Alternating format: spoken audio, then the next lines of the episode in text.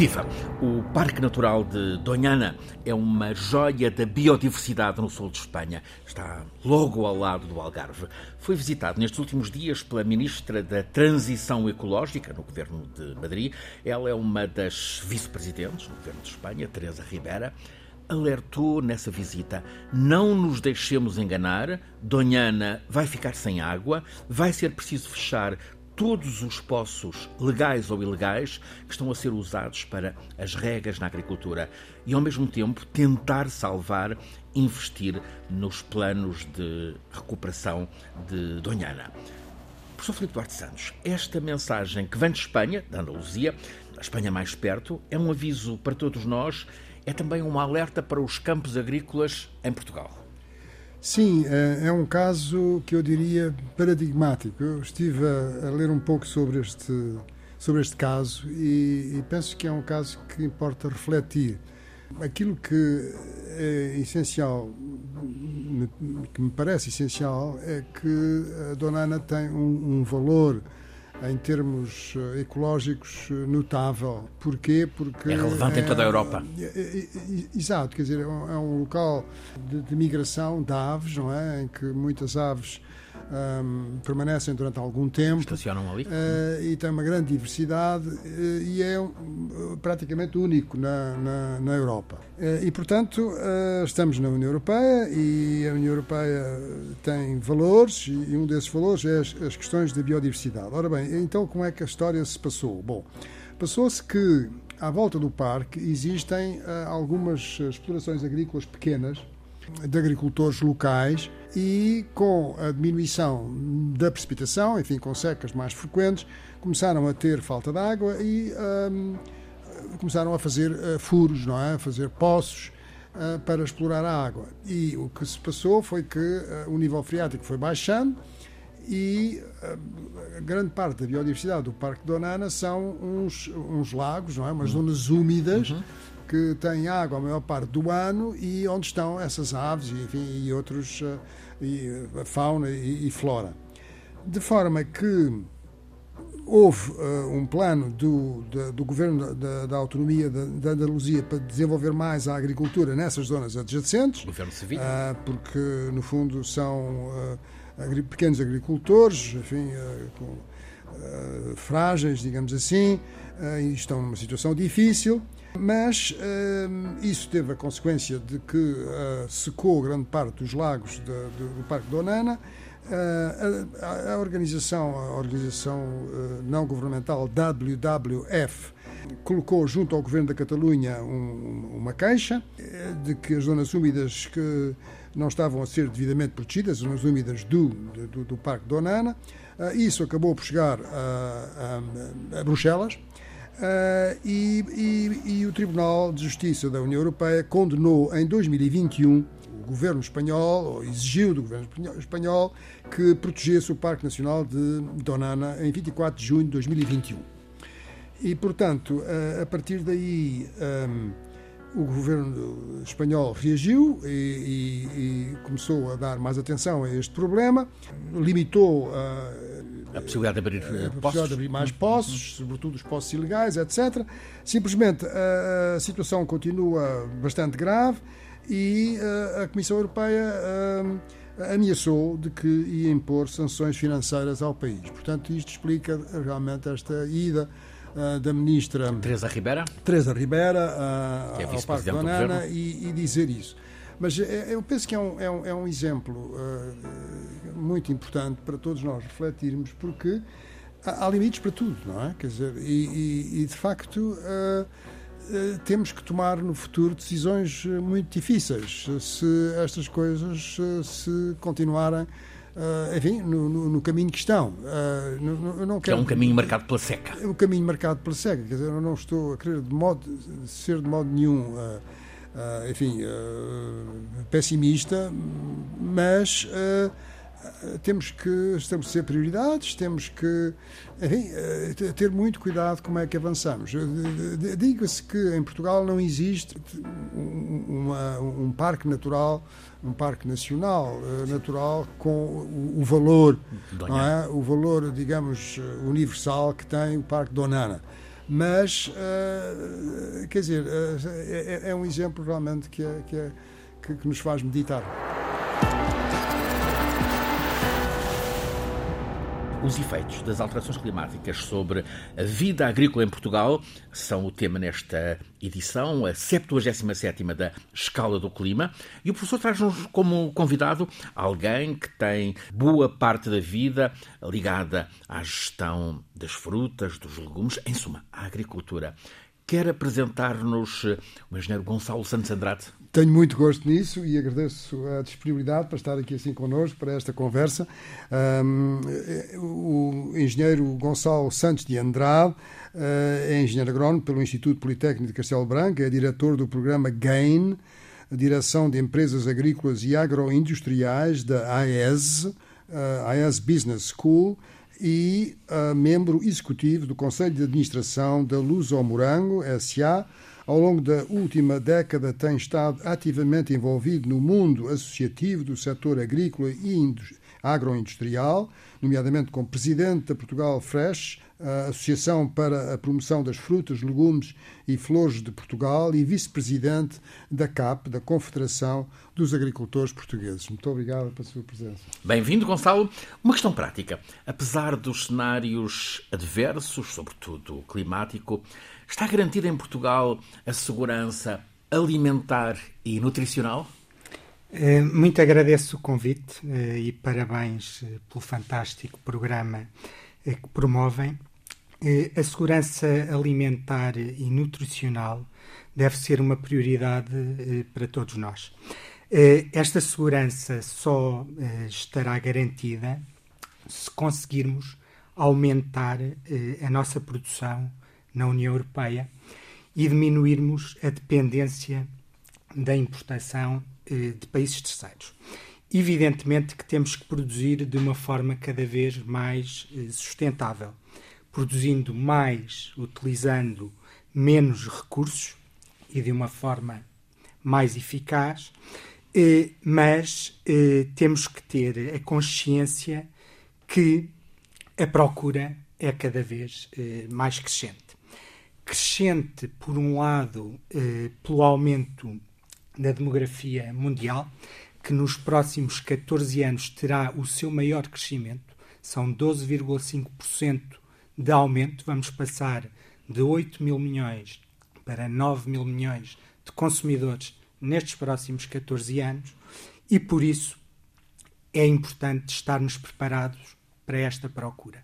Por outro lado, os consumidores uhum. procuram cada vez mais dietas equilibradas, saudáveis, muito à base dos produtos que os agricultores produzem e por isso vai haver cada vez uma maior pressão para um aumento da produção na União Europeia. Notei que, uh, e agora repetiu, uh, notei que logo no princípio referiu a produção na União Europeia.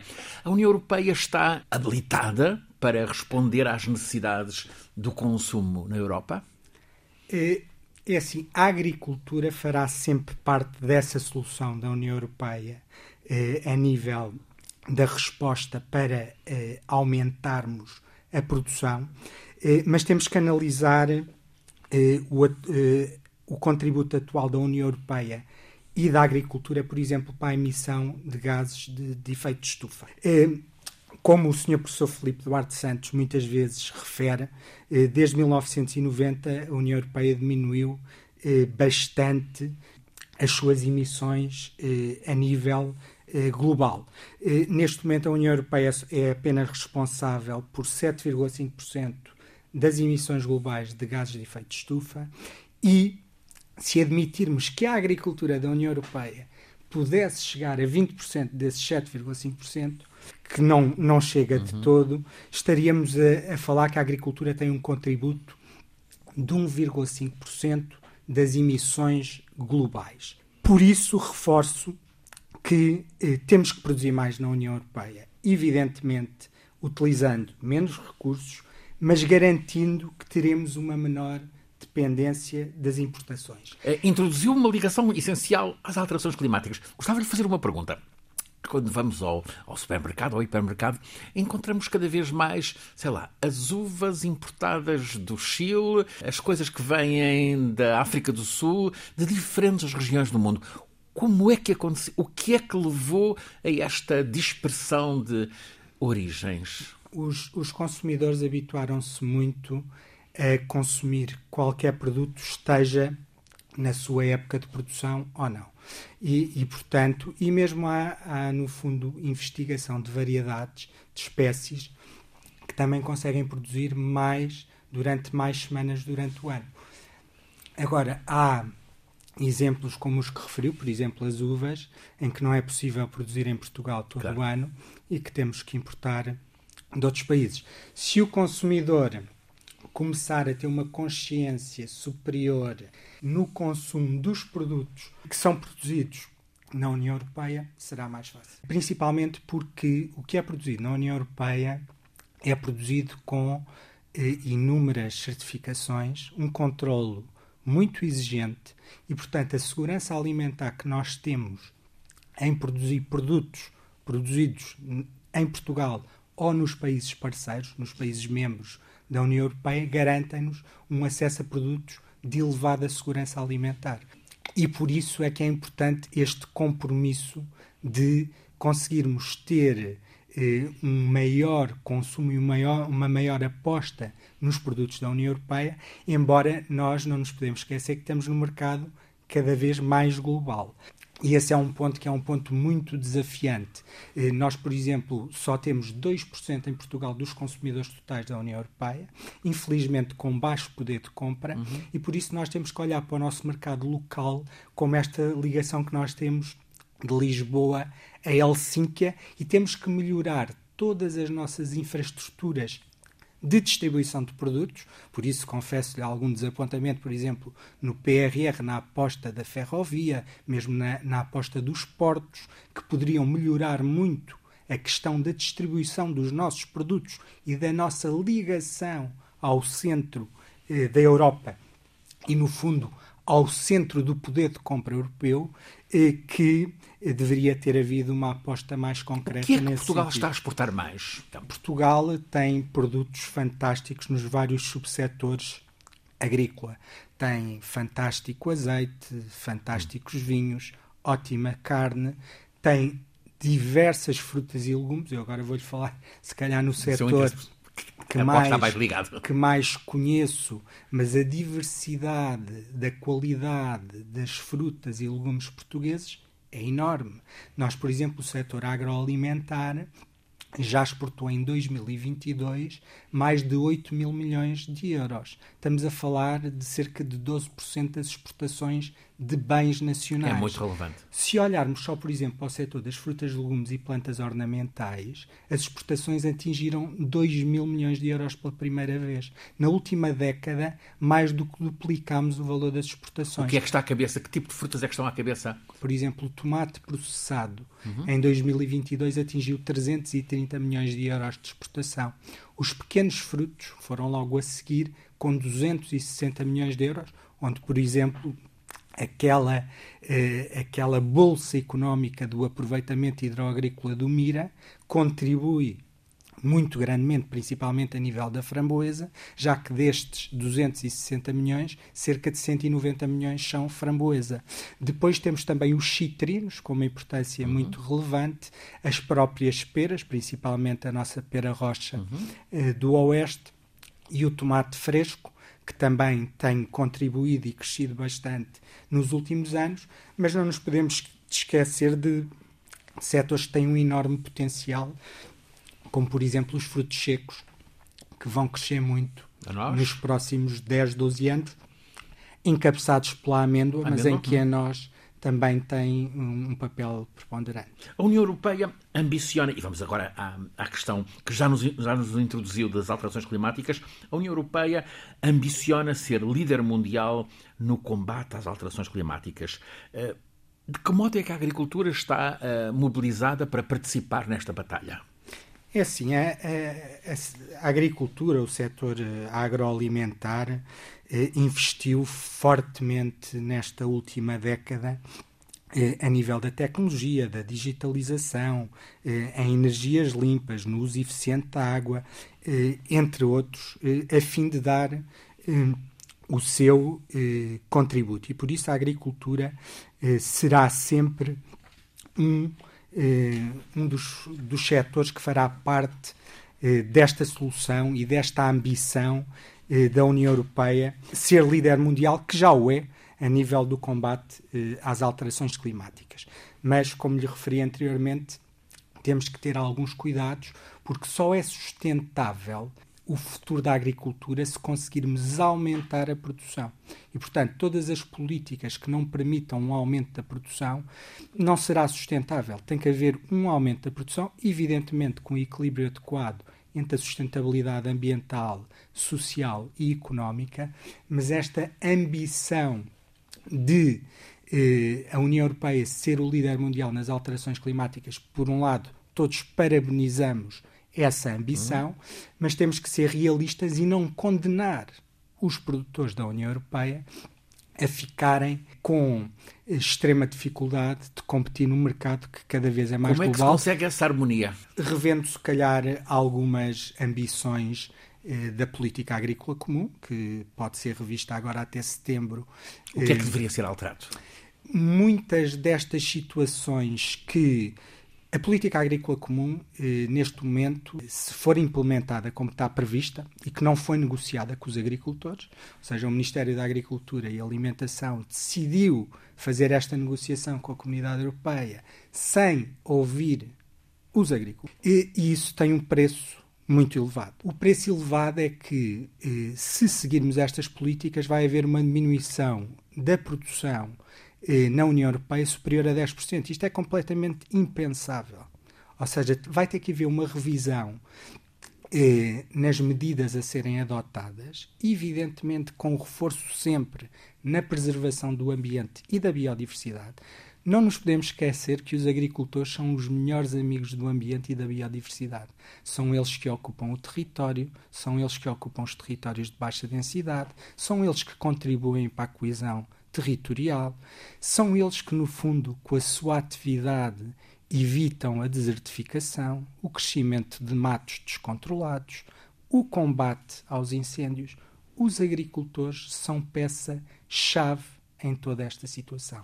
Agora, nós temos que ter equilíbrios e temos que ter na balança como é que vamos ter o nosso futuro. E o nosso futuro tem que ser de maior produção agrícola, evidentemente utilizando de uma forma muito eficiente os recursos que temos disponíveis.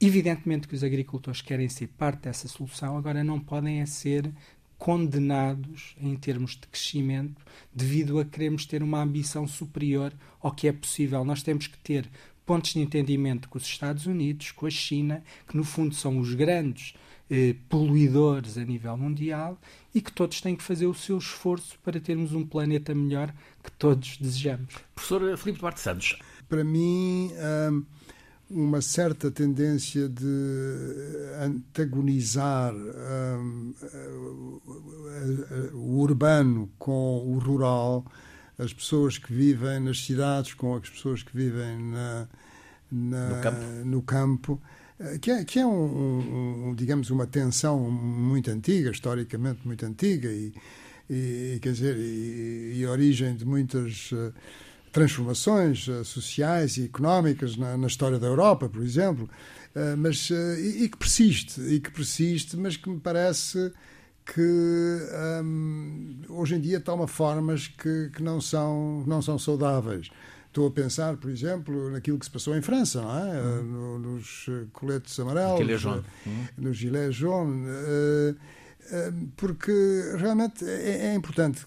As pessoas da cidade vivem com uma visão do mundo, ou, ou têm tendência a ter uma visão do mundo que não é propriamente, que não é completa, não é? Que eh, podemos dizer que é, de certo modo, uma bolha. Eh, também se pode dizer exatamente o mesmo das, das zonas rurais. Mas, eh, de facto, a, a possibilidade de vivermos nas cidades, de usufruirmos das cidades uh, e de todas as suas infraestruturas, de podermos sempre dizer que maravilha está sol, que, que coisa ótima, não é? Não, não está bom tempo, levar, bom não tempo é mau tempo levar no o campo. chapéu de chuva, não é? Quer dizer, e, e tudo isto são luxos que não são compatíveis com, com, com o mundo inteiro, porque por mais inteligência artificial que, que haja, por mais uh, chat GPT por, por, por mais coisas que se façam, nós temos que comer não é? Quer dizer, portanto, temos que nos alimentar. E, e, e quer dizer, e não, e, e, não nos alimentamos com os produtos da Google, nem da Amazon, nem da, nem da Microsoft, não é? Quer dizer, alimentamos com uh, alimentos, não é? Quer dizer, é com, com legumes, com, com frutas, com, com carne, com peixe. Uh, e, portanto, uh, as nossas preocupações na cidade são muitas vezes teóricas, não é? Quer dizer, e, e acho importante dizer que eh, de facto, eh, quem está em contacto com a biodiversidade e quem eh, muitos agricultores fazem um esforço para proteger a biodiversidade e, e, e, são amigos do ambiente porque precisam do ambiente, porque uhum. o ambiente é fundamental, é quer dizer, não é? Quer dizer, se não houver um ambiente saudável, não se consegue, se não houver solos produtivos, solos ricos, bom, a agricultura torna-se muito mais difícil. Os agricultores são realmente um, um, uma componente essencial do mundo, eu diria do mundo. E, e, quer dizer, e o facto é também que as zonas do mundo em que, infelizmente, a situação é de tal modo difícil que os agricultores não têm condições para fazer agricultura. Quer dizer, países que têm uma enorme dependência na agricultura, não é? E, e que, quer dizer, de digamos, eh, agricultura familiar, uhum. não é? De, de, de, como é que se diz? de de sobrevivência, não é? E, e que não, não conseguem fazê-la, não é? Portanto, tudo isso são problemas que são problemas mundiais, que a União Europeia deve estar consciente disso e, e portanto, de que uh, é necessário garantir a segurança alimentar do mundo e um país e uma região que tem, uh, de facto, uh, a liderança nas alterações climáticas deve também ter a liderança em outras questões de, de, de natureza enfim, da sustentabilidade que é a segurança alimentar. Gonçalo, todos sentimos os efeitos dramáticos do verão passado em Portugal, animais e plantações com muita sede, alguns abastecimentos mesmo por caminhões cisterna. Como é que está o campo português neste abril de 2023? É, é assim, infelizmente não, não tenho grandes notícias. Não há boas notícias. Não, porque o cenário atual já começa a ser uh, novamente dramático. Nunca deixou de o ser, uhum. uh, como falámos mesmo antes de, de, começar o programa, no Sudoeste Alentejano e, e, em grande parte do Algarve, onde a precipitação foi muito baixa no outono. O resto do país, graças a Deus, tivemos uma precipitação muito generosa durante, durante o outono. Mas Sobretudo depois, em novembro, dezembro. Sobretudo em novembro, dezembro, mas depois passamos um inverno eh, extremamente seco. Eh, e por isso, neste momento, eh, segundo os dados do IPMA, já no final de março já tínhamos 48% do território eh, em seca. Portanto... É assustador. Meio território de Portugal. Uh, no ano passado tivemos uh, seca severa, mas é assustador um, um, um, nível assim de seca quando estamos a entrar na primavera, quando estamos no princípio da primavera. É completamente assustador e, no fundo, demonstra a falta de obras na modernização dos aproveitamentos hidroagrícolas, que já têm muitos deles mais de 50 anos e que continuam com perdas excessivas, principalmente na sua distribuição até aos agricultores. Perdas excessivas. Ou seja, no fundo, houve um investimento gigantesco por parte dos agricultores e dos empresários agrícolas no uso eficiente da água, mas não houve um investimento forte na modernização destes canais, por exemplo, que são distribuição a céu aberto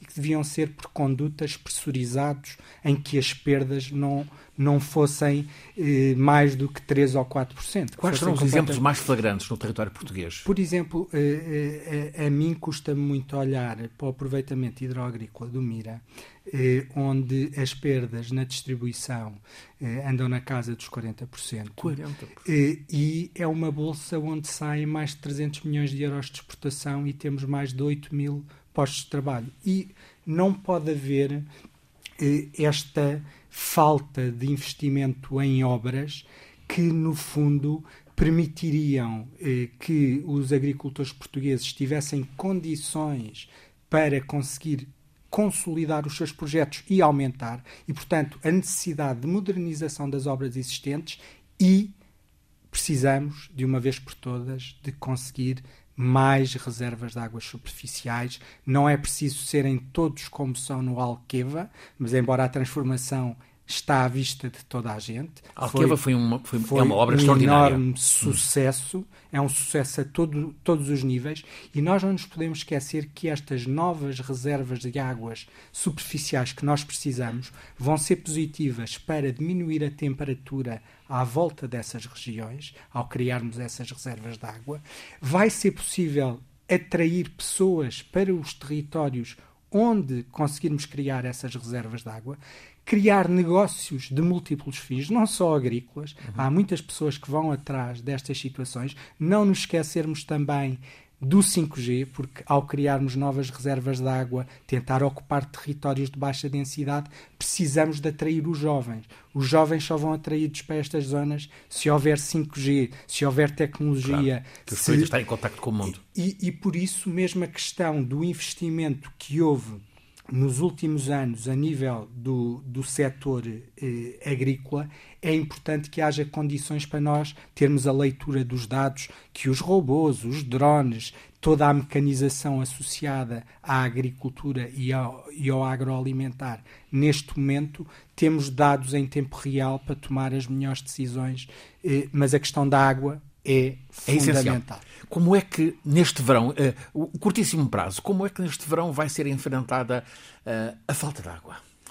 Uh, a, a, falta de água neste verão, nós vamos continuar a esperar que, que a primavera seja mais, seja mais generosa do que foi o inverno e que haja e que ocorra alguma precipitação, porque senão vai ser mais um verão, um verão completamente dramático em que não são só os agricultores que são afetados, porque nós ao termos menor precipitação, ao não termos condições para ter as produções que estimávamos, as plantas não germinarem porque não houve a precipitação que devia, o que vai acontecer é que também vai haver menos produto disponível, os produtos vão cada vez estar mais caros e nós não pretendemos isso. Nós o que pretendemos é conseguir que os consumidores também tenham acesso a estes produtos fantásticos produzidos pelos agricultores cada vez a um preço mais acessível. Para entendermos a dimensão do dano, que expressão teve o dano uh, no ano passado uh, decorrente da seca? Houve um decréscimo da rentabilidade dos agricultores,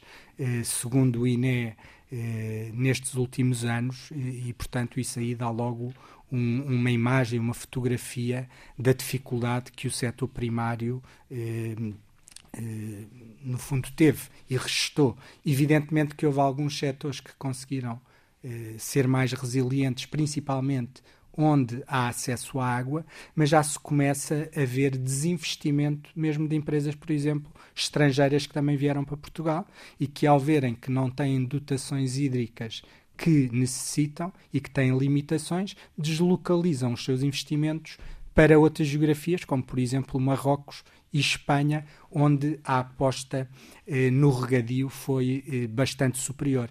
E, e, por isso nós não queremos perder esta oportunidade de conseguir desenvolver eh, o negócio a nível do setor primário em Portugal, mas precisamos de medidas muito concretas a nível da água para não perdermos estas oportunidades. Gonçalo, os custos da seca eh, repercutem-se na cadeia agroalimentar o acordo IVA zero com o impulso à solidariedade parece-lhe ser um, um caminho satisfatório? É, é, assim, todos os acordos que eh, eliminem taxas, que é o que estamos a falar, embora seja uma, uma taxa com um valor reduzido. percentual hum. reduzido, estamos a falar de 6% na, na maioria, maioria dos, casos. Do, dos casos, mas são sempre medidas positivas para os consumidores e não as devemos desvalorizar. Eh, este acordo foi um bocadinho mais amplo do que propriamente só o corte do IVA. O apoio à agricultura. Porque, no fundo, há um apoio concreto quando chegarem esses apoios, porque uma coisa é o anúncio dos apoios e outra coisa é chegarem os apoios ao agricultor. E depois, outra, outra situação que é importante eh, clarificar perante os consumidores é que a agricultura tem ciclos bastante bastante grandes. Ou seja, os produtos que nós neste momento temos nas prateleiras dos supermercados, a maioria foram produzidos há seis ou sete ou oito meses atrás, com custos no pico dos custos deste contexto que atravessamos, que é um contexto de pandemia, de seca extrema de 2022 e de uma guerra que todos condenamos, mas que não vemos um fim. E, portanto, muitas vezes esta situação de quando estamos a, a ter menores custos na produção e esperemos que esta ajuda se concretize e que os agricultores ve vejam algum apoio concreto a diminuírem os seus custos de produção, seguramente demora, né? se vão refletir dentro de 4, 5, 6 meses, dependendo, dependendo dos eh, dos produtos que estamos a falar eh, e seguramente o consumidor. Agora, é uma boa medida, eu acho que não deve ser desvalorizada, porque independentemente dos cêntimos que isso represente a cada um dos consumidores, no global pode eh, representar um montante ainda considerável. Ao PEPAC, o Plano Estratégico para a Política Agrícola Comum 2023-2027, tem em conta, este PEPAC tem em conta as novas realidades? Eh, o, o PEPAC não teve em conta este novo contexto que nós vivemos, porque foi desenhado Antes. quando nós não tínhamos o mundo que temos atualmente. E, portanto, mesmo o setor agroalimentar, neste momento, tem uma importância que, infelizmente, a maioria das pessoas não reconheceu antes da pandemia, da seca e da guerra.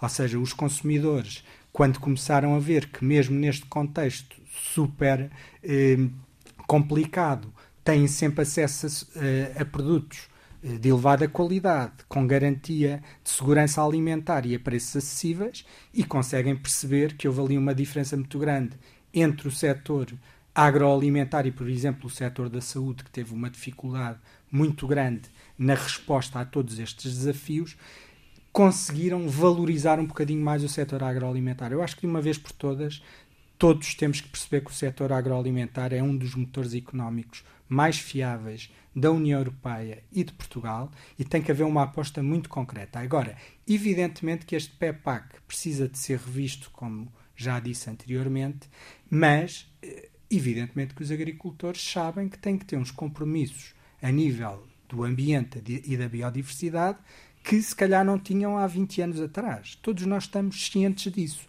Agora, tem que haver um compromisso global e a, a parte do objetivo no fim deste PEPAC tem que ser: vamos ter que conseguir produzir mais, diminuir a nossa dependência de importação de países terceiros e de uma forma mais sustentável, utilizando menos recursos. E apontar para dietas alimentares saudáveis e equilibradas.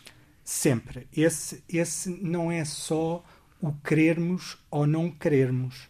Essa, essa é uma das tendências que estas novas gerações exigem e, portanto, nós temos que produzir do mercado para a produção e, e não da produção para o mercado. Professor Filipe Duarte Santos, Portugal e ao mesmo tempo a Europa podem depender menos de uh, importações nesta área agroalimentar?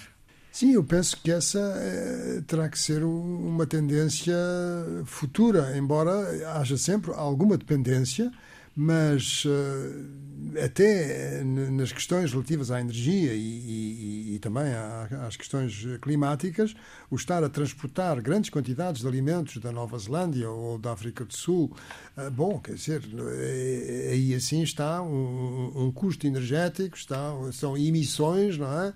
Enfim, na situação atual em que os barcos têm emissões, que é evitável, não é? E, portanto, uh, mas sobretudo à escala global. Quer dizer, eu penso que a União Europeia tem a responsabilidade Uh, como uh, região com economias avançadas e com, enfim, com uma prosperidade económica acima da média do, do, mundo, tem responsabilidades e também como os valores que a União Europeia defende, um, tem a obrigação de ter presente estas problemáticas da segurança alimentar e da fome no mundo. Filipe Duarte Santos, professor catedrático na Faculdade de Ciências da Universidade de Lisboa, conduz-nos todas as semanas neste programa A Escala do Clima. Resulta de uma parceria entre a Escola Superior de Comunicação Social e a Antena 1 da Rádio Pública, RTP. Está em rádio na Antena 1 todas as quartas-feiras, a seguir às notícias das 11 da noite, depois em podcast, podemos encontrar na RTP Play, nas diferentes plataformas. É um programa feito por Alice Vilaça, Nuno Portugal, Paulo Cavaco, por mim, Francisco Sena Santos, e sempre pelo professor Filipe Duarte Santos, nosso condutor científico. E hoje, como convidado, o engenheiro Gonçalo Santos de Andrade.